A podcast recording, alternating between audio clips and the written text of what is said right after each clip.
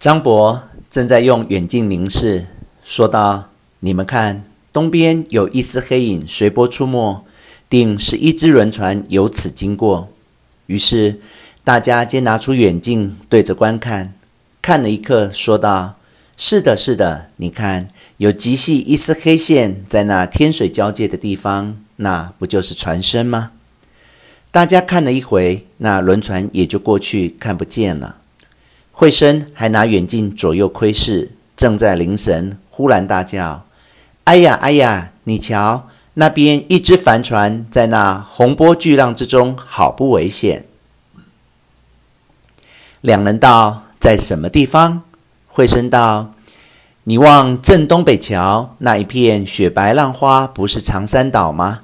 在长山岛的这边，渐渐来得近了。”两人用远近一看，都道。哎呀，哎呀，实在危险的极，幸而是向这边来，不过二三十里就可泊岸了。相隔不过一点钟之久，那船来的夜已甚近。三人用远近凝视细看，原来船身长有二十三四丈，原是只很大的船。船主坐在舵楼之上，楼下四人专管转舵的事，前后六支桅杆。挂着六扇旧帆，又有两只新桅，挂着一扇簇新的帆，一扇半新不旧的帆，算来这船便有八只桅了。船身吃载很重，想那舱里一定装的各项货物。船面上坐的人口，男男女女不计其数，却无篷窗等件遮盖风日。同那天津到北京火车的三等客位一样，面上有北风吹着，身上有浪花溅着，又湿又寒，又饥又怕。看着船上的人都有民不聊生的气象，那八扇帆下各有两人专管绳脚的事，船头及船班上有许多的人，仿佛水手的打扮。这船虽有二十三四丈长，却是破坏的地方不少。东边有一块，约有三丈长短，已经破坏，浪花直灌进去。那旁能在东边又有一块，约长一丈，水波亦渐渐侵入。其余的地方无一处没有伤痕。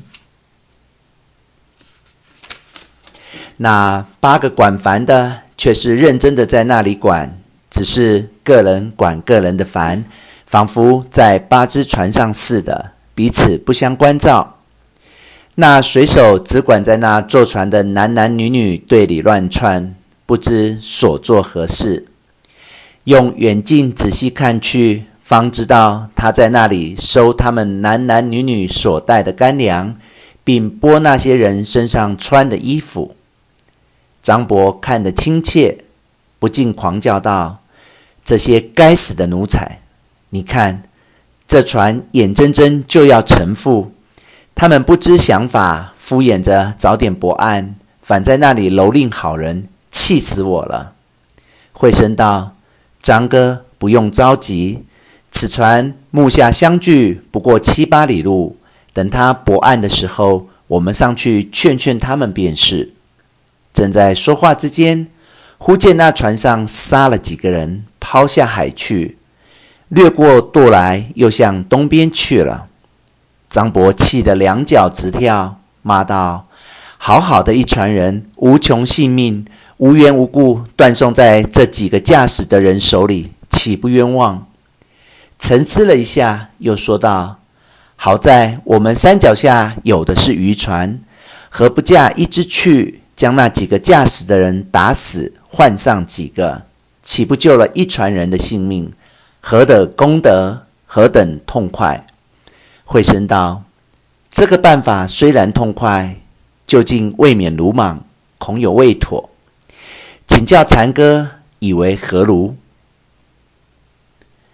老禅笑向张伯道：“张哥此计甚妙。”只是不知你带几营人去？张伯愤道：“残哥怎么也这么糊涂？时人家正在性命交关，不过一时救急，自然是我们三个人去，哪里有几营人来让你带去呢？”老残道：“既然如此，他们船上驾驶的不下头二百人，我们三人要去杀他，恐怕只会送死，不会成事吧？”高明以为何如？